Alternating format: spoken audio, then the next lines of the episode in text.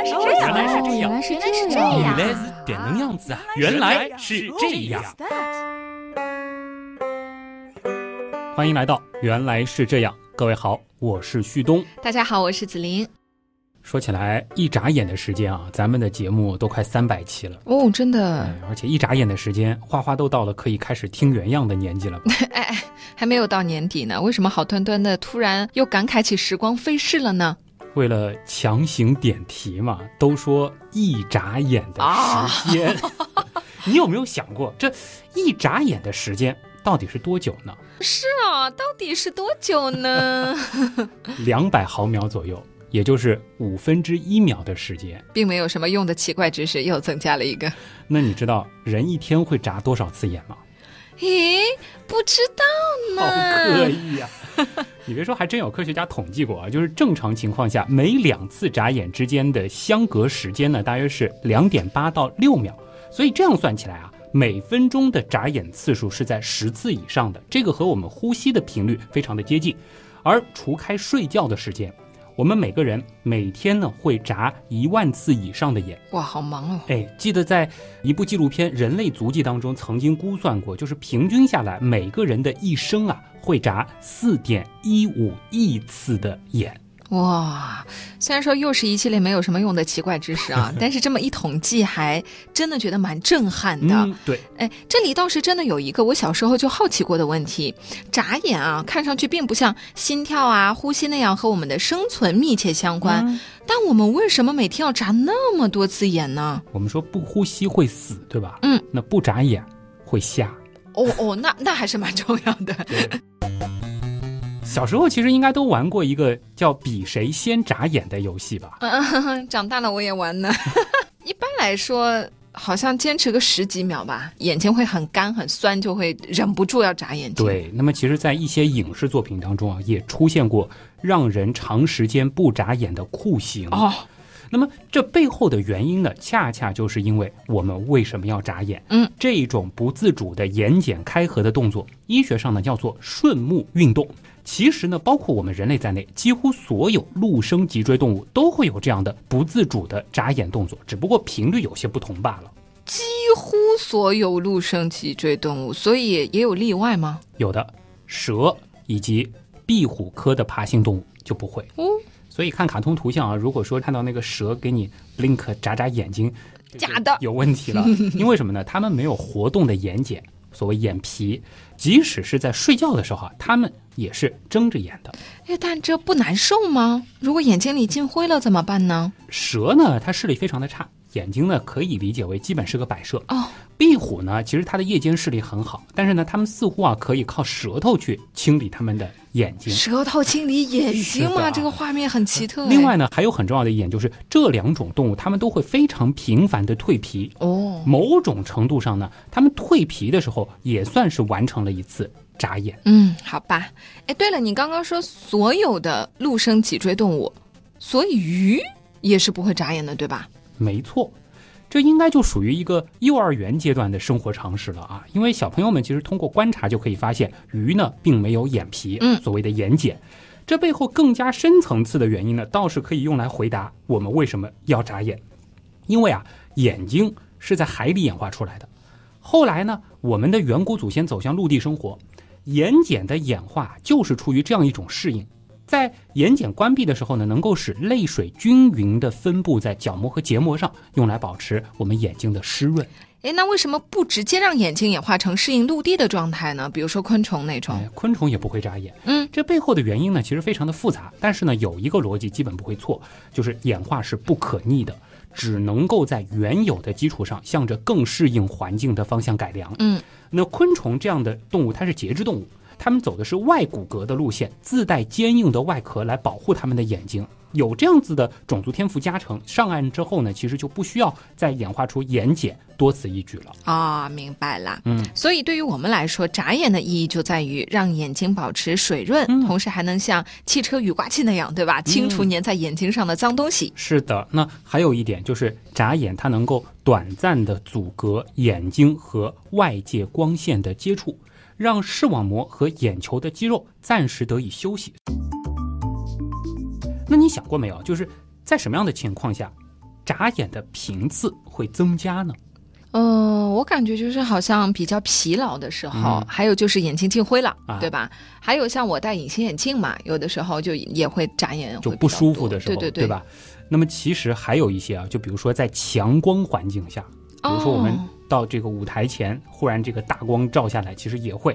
还有呢，就是空气比较干，所谓湿度低的时候，这些现象背后的原因，其实在前面都已经解释过了。主要呢，都是因为我们本能的想要借助眨眼来缓解相关的这些不适感。嗯，当然啦，还有一些比较有趣的情况，比如说紧张或者说谎的时候，对。眨眼的频次也会下意识的增加。很多人紧张的时候，那个眼睛叭叭叭叭眨的好厉害哦！是哎，我想到了当年那个《Lie to Me》里面的微表情，对这个知识点非常实用了。当然啦，对于那种说谎连眼睛都不眨一下的真的有这句？话哎！是啊，则未必适用啊。嗯呃，专业的骗子呢，他们可能会故意的瞪大眼睛，和你目光保持接触，以此呢来达到控制和操纵受骗对象的目的。嗯，原来是这样。就是这样。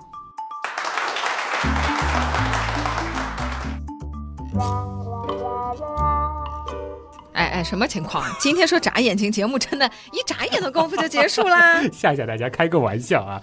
进度条其实也已经出卖我们了，对吧？不过到此为止，关于这一期节目的题目，我们为什么会眨眼？哎，其实呢也已经是回答的七七八八了，哦，说完了。呃，差不太多了啊。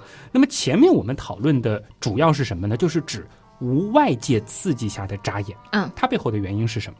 那么接下来呢，我们还想和大家来聊一聊，就是遭遇外界刺激时激起的那种本能的保护性眨眼啊，这个我懂，这个我懂。啊。就是眼睛前面忽然有什么东西飞过来，或者突然被什么东西吓到，就会本能的眨眼或者闭眼睛。对，还有一个很经典的场景就是闪光灯，啊，对对对对对，忽然有强光照射的时候，我们也会本能的眨眼。那如果说没有事先数三二一茄子啊，而是开闪光灯抓拍，嗯，这个照片十有八九 容易出问题。啊对，甚至啊，就是在听到雷声、鞭炮声，或者是那种很响的关门声的时候，啊，我们也会本能的闭眼或者是眨眼。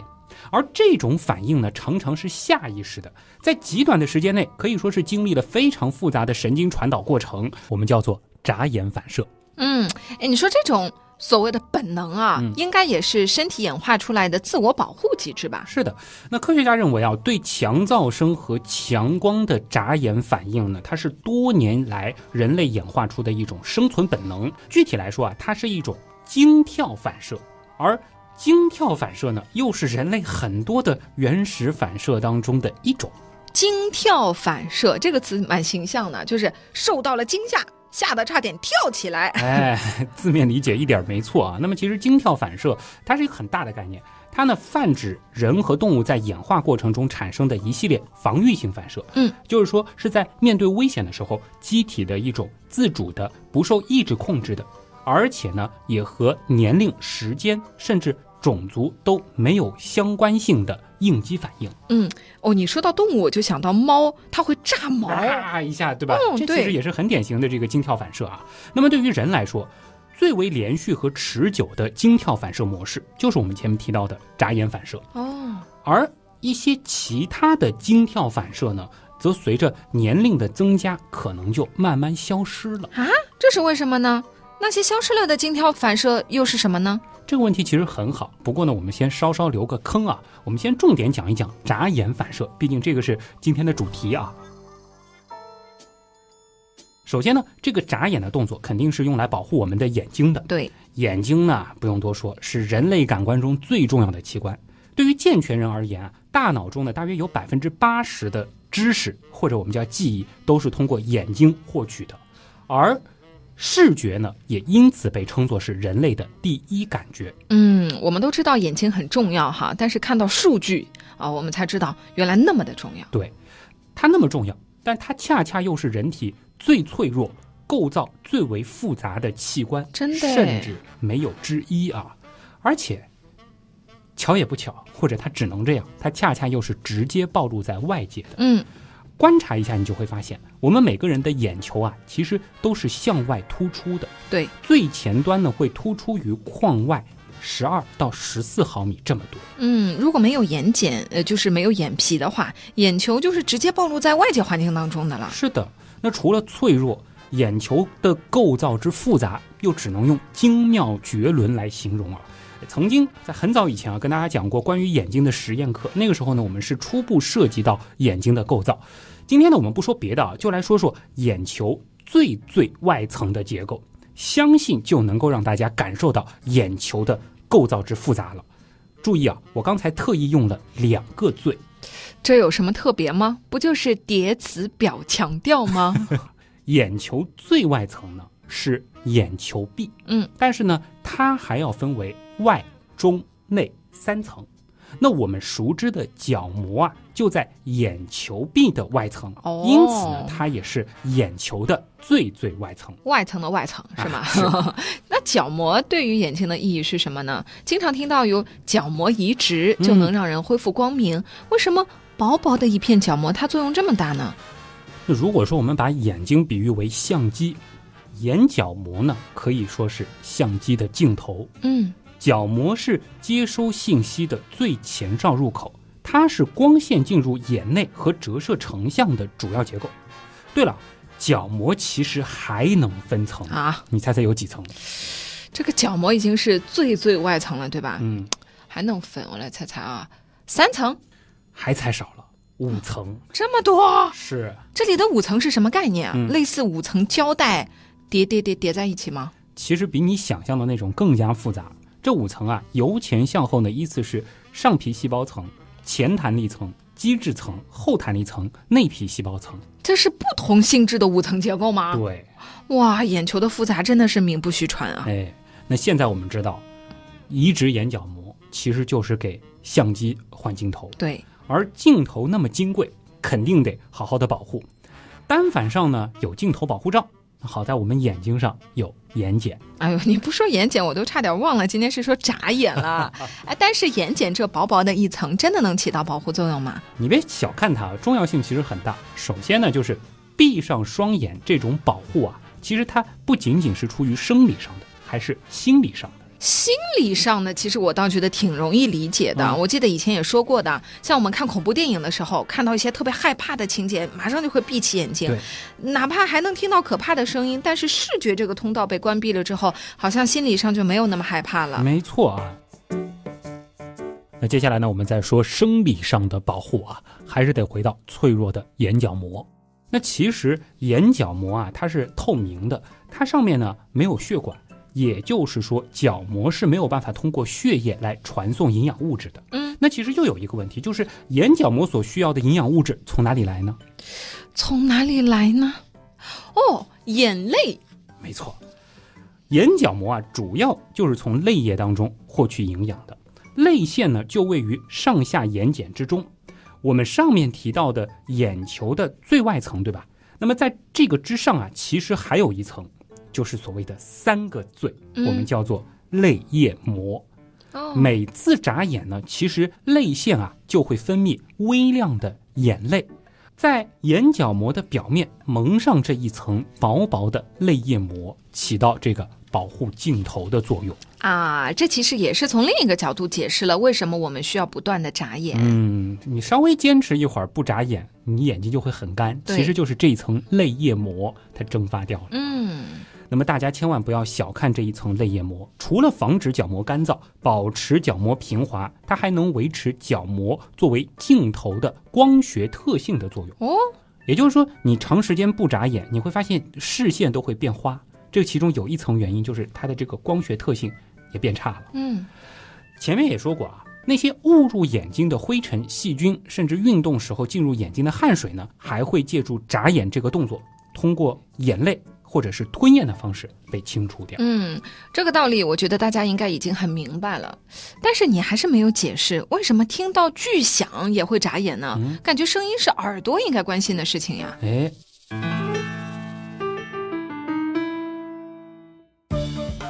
遇事不决，自然选择啊。我们用演化的角度来想一想，巨响这个情景在远古时期它意味着什么？危险呀！对呀、它可能是猛兽的咆哮，也可能是树木或者是巨石的坠落。总而言之，不是什么好事儿。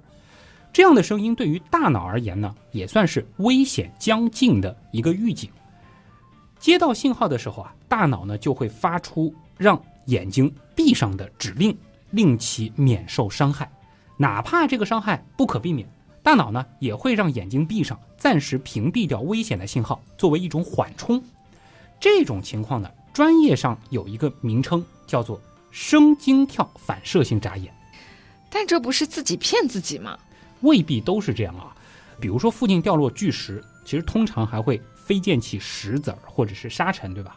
那么这个时候本能的避免，就可以对脆弱的角膜起到一个很好的保护作用了。嗯，毕竟比起角膜来说，眼皮也算是皮糙肉厚了。没错啊，而且就是紧闭的时候，还可以调动咱们面部的肌肉群，对吧？共同参与到保护。大家可以紧闭双眼，摸摸看自己眼睛周围这一片啊，是不是肉肉的，有个小缓冲垫似的啊？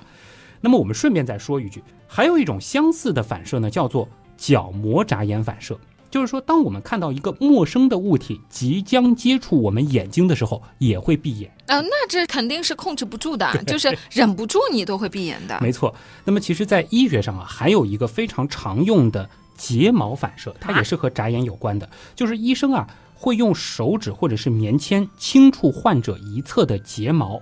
那么在正常情况下呢，它是会引起眨眼的。是别人弄是吧？如果比如说自己试了一下，好像不。比如说那个你家人睡着的时候，你拿个棉签啊，稍稍去逗弄一下他的这个眼睫毛，睡着也会，他会眨眼。哦，好神奇啊！但这个功能有什么用呢？很有用。为什么我刚刚说睡着的时候也会？啊，这个就有助于医生判断病人的昏迷程度。哦，因为按照保护性眨眼的原理，有没有眨眼动作，其实就涉及到昏迷的深与浅。嗯，所以如果病人睫毛反射消失了，这就表明昏迷的程度已经很深了，对吧？是这样的啊。脑洞太大，休息一下。如果听节目不过瘾，你也可以去我们的微信订阅号逛一逛哦。与节目有关的更多知识干货，每周节目的 BGM 歌单，还有趣味猜题闯关都在那里了。微信订阅号搜索“刀科学”，刀是唠叨的刀哦。其实吧，你打“刀科学”的拼音也是可以直接搜到的。嗯，我怎么就没想到呢？那么前面说过，眨眼反射并不是唯一一种人类遗传下来的原始反射，它呢只是惊跳反射的一种，只不过它的持续时间最长、最为连续，所以呢，直到成年体，我们成年之后依然还能够体验到。这种反射，哎，这就很引人好奇了。我们婴儿时期还有哪些原始反射呢？哎，这个其实紫菱老母亲应该是比我有发言权的多啊。你是经历了两个宝宝的婴儿时期。哎，但我觉得你得先把这个现象说出来，因为你跟我说了，我应该能够对上号。但是自己观察的话，你是想不了那么深的，对吧？对。哎，不过有一个我印象很深，因为你在节目里面说过的，哦，就是小婴儿刚出生的时候，如果你伸出手指放在小宝宝的手掌当中，抚摸他们的手掌，小宝宝的手指就会合拢，然后紧紧的抓住你的手指。我还记得你还说到过，这个抓握力还不小，甚至可以承受住婴儿本身的体重。我当时非常惊讶，所以印象。很深刻的，这个非常经典啊，就是抓握反射。嗯，而且呢，它会一直持续到小宝宝四五个月大的时候才慢慢的消失。我还记得这个原因是什么呢？你说是因为远古时期刚出生的灵长类婴儿需要牢牢的抓住母亲或者树枝，避免掉落下去啊，这种本能，现在我们还没有抛弃掉啊。哎，实力点赞啊！那么其实抓握反射已经被子菱讲的是清清楚楚、明明白白了啊。嗯，呃，这里我们稍稍再补充一句啊，就除了小手手。宝宝的这个小脚脚其实也会有类似的足底握持反射，是吗？后悔了吧？乔治已经大了，只能再生一个再体验了。那你再想想，小宝宝还有什么事情他是不需要教的？吃奶呀，对不对？一般刚生完孩子，医院的护士就会过来教新手妈妈说怎么给宝宝喂奶。其中一个很重要的知识点，不管是妈妈的乳头还是奶瓶上的奶嘴，有一个很有意思的现象：只要轻轻的触碰新生儿的上嘴唇，他们就会马上把乳头或者奶嘴放在舌头和上颚之间，本能的就开始吮吸了。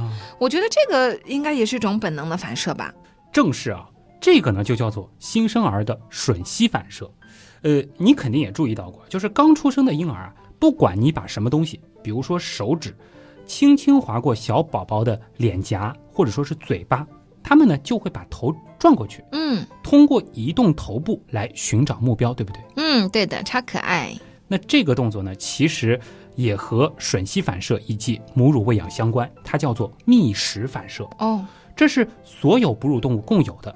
那么这种出生之后不需要通过训练就存在的反射呢，是可以帮助新生的幼崽来获取妈妈的乳汁。哦，这个觅食的原始反射绝对是非常重要了。嗯即使现在人类的小宝宝们一出生就会得到非常细致的照顾，但是不需要训练就会喝到第一口奶，依然是生存必备技能啊。是的，毕竟上古时代天生没有这种能力的宝宝，他存活下来的几率就会大大降低了，嗯女神的思路已经打开了，这样就更好。你再想想，还有没有？哎，我又想到一个，不知道算不算？刚刚出生的小婴儿，如果你把他的身体放在手臂上，另一只手托好他的头部，把他的双脚稍稍的着地，嗯小婴儿是有一种就是在踏步的感觉的。对，嗯这个的确是啊，这个叫踏步反射，就是当小宝宝的脚掌碰到平坦的表面时，他们就会试图一只脚换另一只脚的，像是走路的那种状态。嗯，这个反射呢，在新生儿出生之后不久就会出现，六到十周的时候呢，则会开始逐渐逐渐的消失。当然了，这里顺便一提啊，就是如果八个月以后仍然有这样的反射，则需要注意了，这哦可能会有潜在的脑性疾病。哦，那这个知识对于准爸爸、准妈妈还是很实用的啊。没错，嗯，其实还有一个反射，你印象肯定也很深。三到四个月以下的婴儿，当母亲或者是家人突然走到他的身旁，或者是发出响声，就会发现孩子出现两臂外展伸直，继而屈曲内收到胸前。这个说的有点专业啊，简单来说就是呈现出拥抱状。啊，就是求抱抱的那个样子，是不是？哎对嗯，这个其实也是一种本能，医学上呢叫做拥抱反射。这个其实也是婴儿最具防御性的一个反射。有兴趣的父母呢，可以去检索一下，就是新生儿阶段啊，这些原始反射其实是很多的。除了刚才讲到的，还有像是什么安置反射、掌颌反射、侧弯反射、新生儿阳性支持反射、屈肌逃避反射、交叉伸展反射，还有俗称的那个拉弓射箭，就是非对称性、紧张性颈反射等等等等。嗯我看到网上有很多那种逗弄小孩的视频，啊就是用这种反射，就觉得很好笑、很搞笑啊。哎，我还记得好像有说这种反射正常与否，可以用来判断小宝宝是不是有可能出现脑瘫的情况。你别说，还真是啊！就是在内网上，我们来用搜索引擎检索以上任何一种反射，其实都会查到大量的类似的来自于家长的问题：我的宝宝怎么怎么了？他是不是脑瘫了？等等等等啊！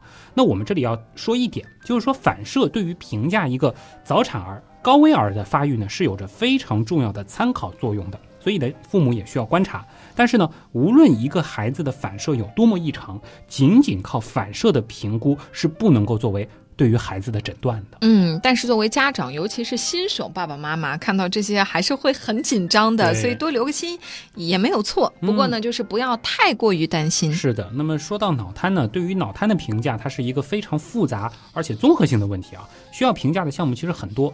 那如果说实在不放心，那还是建议到医院去寻求专业的建议。哎，说远了啊，其实还有一个反射，近几年呢非常的红，就是游泳反射。哦，这个有啊，我记得有些视频就是家长把很小的孩子啊、嗯扔到游泳池里，然后小宝宝哎，你就觉得还很自如的就开始游泳了。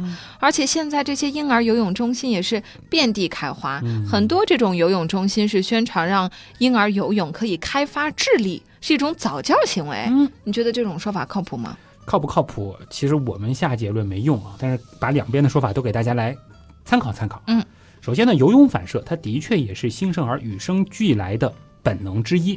只要把新生儿俯卧在水中，注意是俯卧在水中，对吗对，那他们的四肢啊就会出现非常协调的，类似于游泳的动作。这是不是因为婴儿出生之前是生活在妈妈子宫的羊水里的，对，所以他们出生之前本来就是在水环境当中发育的？没错，那羊水当中水的比例是百分之九十八到百分之九十九啊，那么比重呢是达到了一点零零六到一点零二之间，类似于海水这种状态。胎儿呢就是生活在这种类似于失重的状态下，他们呢是可以漂浮在羊水的环境当中，所以啊，在胎儿早期，妈妈的肚子里边的这个空间还很大的时候，嗯，他们的躯体四肢啊是有很广阔的活动空间的。所以在出生之前，他们已经练习了很久的游泳了。对，那随着呃胎儿的不断长大，妈妈肚子里的空间呢越来越少，胎儿的活动范围呢也就慢慢受到了限制。那当然，其实还有一个很重要的点，就是在妈妈肚中的胎儿，它不是靠肺呼吸的，嗯而是靠脐带输送胎盘中的氧气，然后排泄废物的。是的，没错。嗯，哎但我记得之后小宝宝是会吞咽羊水的。没错，这个好像以前也聊过啊，就是说这个妊娠的中后期，胎儿呢就开始吞咽羊水了。胎儿的肺啊，是从第十四周开始也会出现呼吸运动，但是呢，这个时候在气道当中进出的其实都是羊水，而并不是空气。那么，以上这种胎儿在胎内就具备的自动咽水和在水中滑动游泳的能力，其实会一直保持到出生之后三个月之内，都不会消失。哦，那总而言之，就是新生儿游泳是与生俱来的能力。对那么这种本能呢，可以使得那些这些比较极端的情况，就是因为意外而落水的婴儿，他可以主动的滑动四肢，并且屏住呼吸，给身体增加一些福利，从而呢增加抢救存活的几率。这也算得上是一种实用的防御性反射。嗯，在远古的恶劣条件下，多个本能总是好的嘛。对。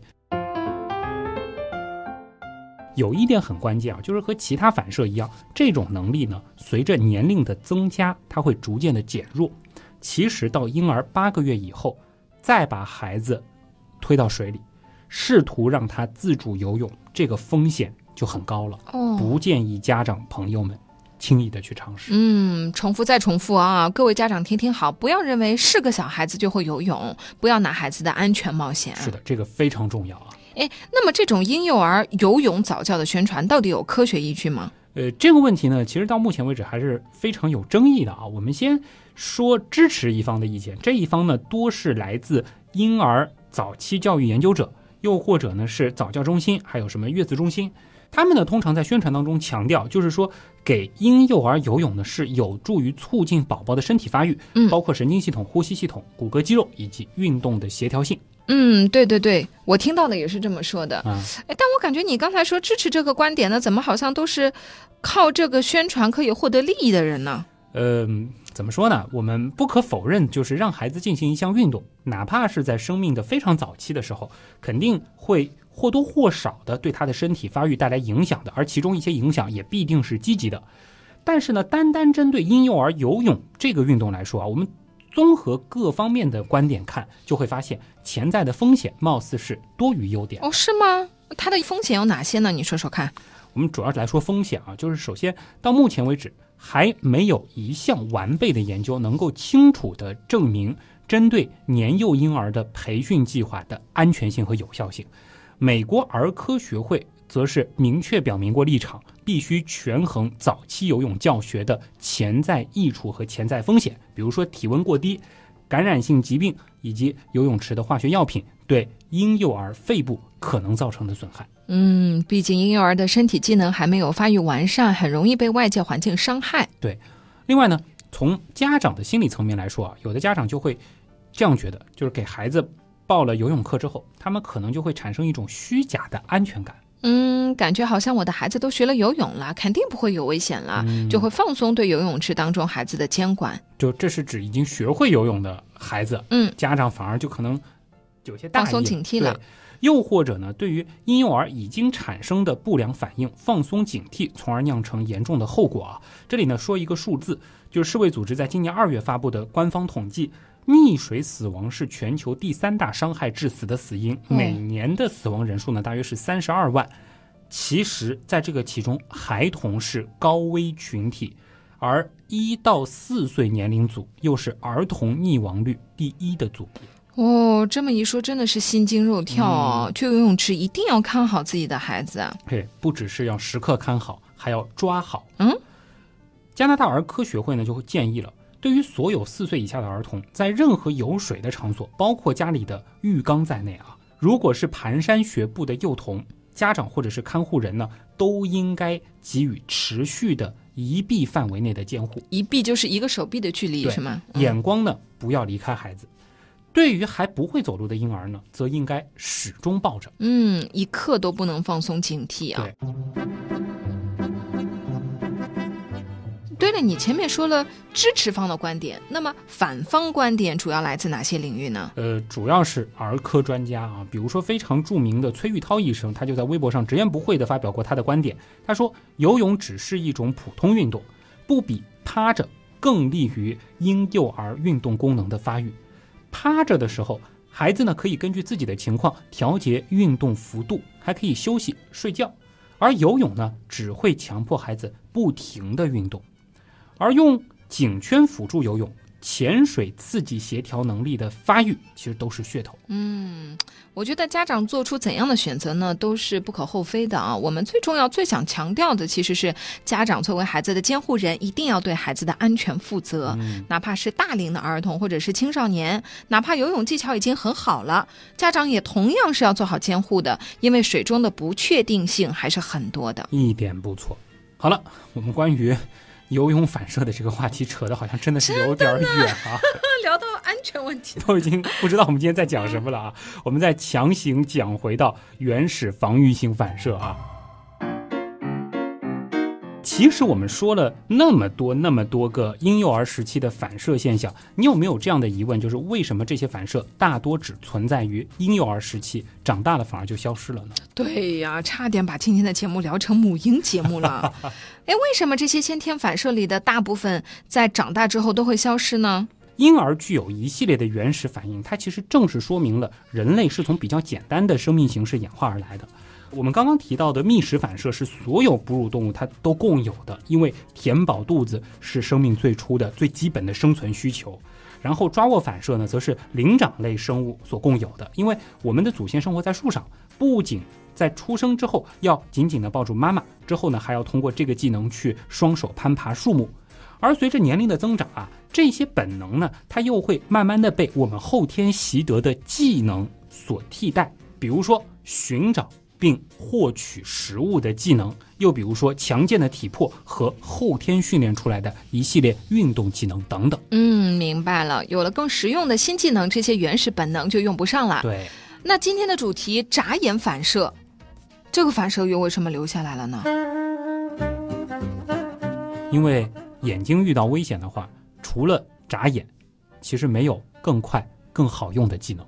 哦。哪怕你用手去遮挡，大部分时候是不是来不及的？对呀，明白了。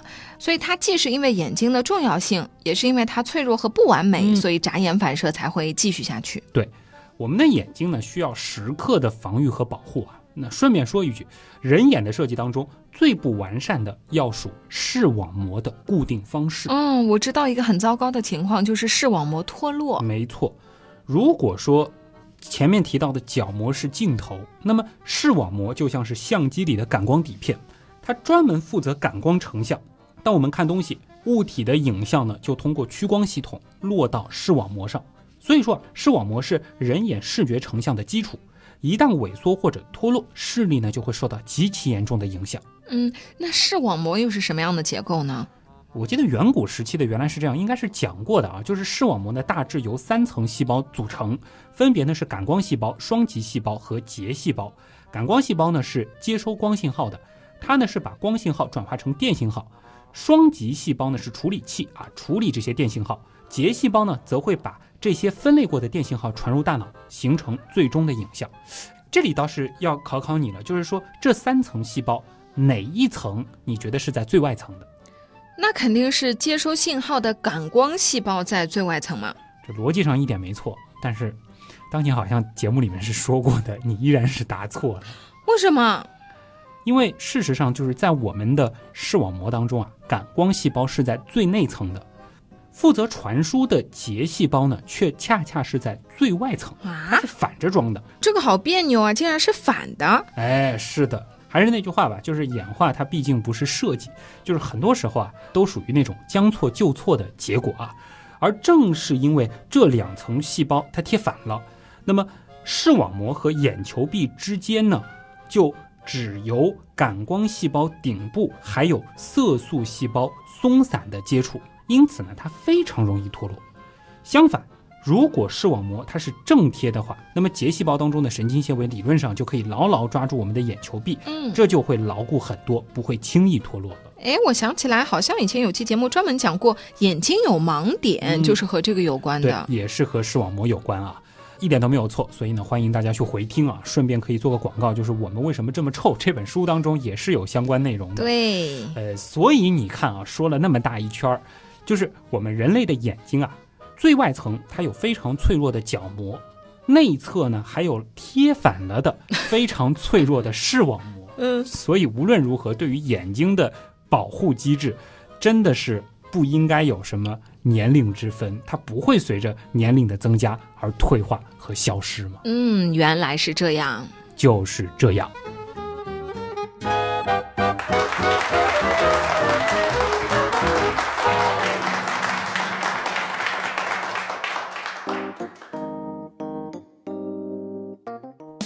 其实我觉得听这期节目啊，嗯就是有一个比较大的感受是，就是你会一直注意自己有没有在眨眼，眨眼变成了一件很刻意的事情。就我在改文案，包括就是写开头文案的时候，就一直在想，哎，我自己到底是几秒眨一次眼？对，然后后面我看一些视频嘛，我就不听内容了，就看那个对象，他到底是几秒眨一下眼，啊我想确认一下这些数据到底是不是对的。对我前段时间，而且看一个电视剧里面吧，嗯。好像他说他特别讨厌人家不眨眼，就有的人眨眼时间很长，嗯，有的人是很频繁的眨眼对，然后有的人就是像旭东刚刚说的，一紧张他就眨眼会很很多很多，对的，嗯嗯，所以今天这一期我觉得就是属于有点跳跃的啊。嗯，但是归根结底，其实还是说了一件事情，就是说眨眼它其实很重要。对那么中间又花了很多篇幅，其实是讲到了由眨眼引申出的我们那些本能的反射，尤其是有一些对于小朋友来说的这个反射，有一些像是游泳反射，呃，别被一些宣传给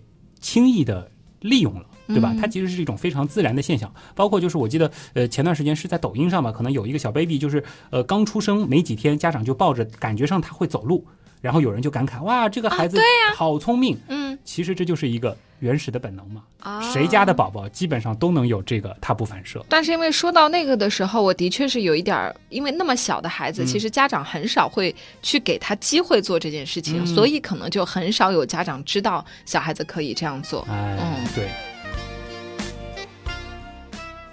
今天这期节目呢，它是有文案大神的啊。这啊个呃，首先呢，我先说一下，就是这个最开头的那个部分，就是到那个原来是这样就是这样，今天是出现过两次。这个最开头是我加的，啊，就是我把它的这个文案就是原样化了之后呢，就是想给大家开一个玩笑。同时呢，我觉得就是像这种题目，我们为什么会眨眼，其实是早期原来是这样特别喜欢的，对不对？对，然后当时的体量也不长嘛，所以今天呢就是用这个来致敬一下啊。另外呢就是说整个的这个后半部分，包括各种各样的这个原始反射，它的文案的原名是“听到巨响之后我们为什么会眨眼”，啊，它其实就想回答这样一个问题。嗯那其实就引申出了后面这一长串的东西，内容呢非常的扎实。这位朋友呢叫赵乐啊，他呢是两个孩子的妈妈，而且这个问题就是来自于他应该是和花花同龄的小儿子向他问的问题，哦，就是打雷之后为什么会眨眼睛？然后呢，他就试图回答他们宝宝的这个问题，然后就有了今天的这期节目。哦，这样说起来，我好像很惭愧，是不是？花花问了我那么多问题，我还一期原样都没有写出来过。没关系，你可以直接给他听原样嘛。啊，对呀、对，因为都是你在参与讲的嘛，嗯花花也会觉得，哎，花会不会觉得妈妈怎么？有一点笨。好了好了，呃，这个还要再说一下，就是赵乐呢，其实呃也是就是我们科学声音科普训练营的二期学员啊，嗯所以呃他在当时的那期作业当中呢，一下子就交了一篇我觉得非常成熟的文案，所以就拿到这儿和大家一起来分享了啊。好了，那么今天呢，原来是这样，差不多要和大家说再见了。嗯，想要在微博上找我们呢，可以去搜“紫玲玲”，孩子的紫，凌晨的凌，嗯，呃，还有旭东，旭日的旭上面一个山，下面一个东。那么紫玲玲现在人称问不倒小姐啊，这个同名的问不倒小姐是可以在 B 站上面搜到的。对，啊虽然粉丝也不多，然后试通过了吗考试还没考，考试不就指着你帮我 答题了吗？这个我回头帮你答了啊。呃，这个另外呢，就是可以关注我们的订阅号“刀科学”，嗯刀是唠叨的刀啊。刀科学里面有原品店啊，大家可以去选购一些这个创意的文创小周边、啊。我的闹钟呢？哦，我错了，从上一期节目就开始问了，下一期节目你不会再问了，我肯是吗？你确。定吗？不确定。孩子坐瘫了，真是。好了，还有就是我们的原样刀友会啊，它是一个 QQ 群，可以认识非常多志同道合的小伙伴。对，那么今天的原来是这样，真的就是这样了。再次感谢通过所有方式支持和帮助过我们的朋友。原来是这样的发展，真的是离不开大家。是的，我是旭东，我是子琳，代表本期节目的撰稿人啊，科学声音科普训练营的二期学员赵乐，感谢各位的收听，咱们下周接着聊，再见。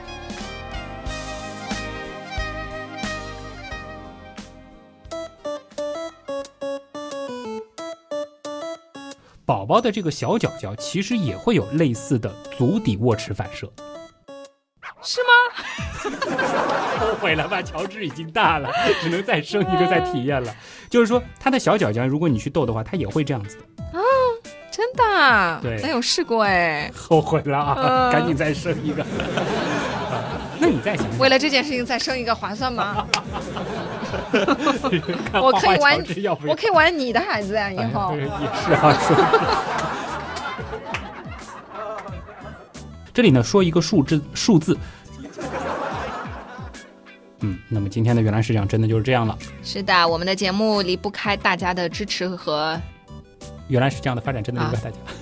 你为什么每次都要有这个套路？就就就像是原来是这样，就是这样。啊啊，原来是这样的发，呃，怎么说的？是这样的发展。啊，原来是这样的发展，真的是离不开大家。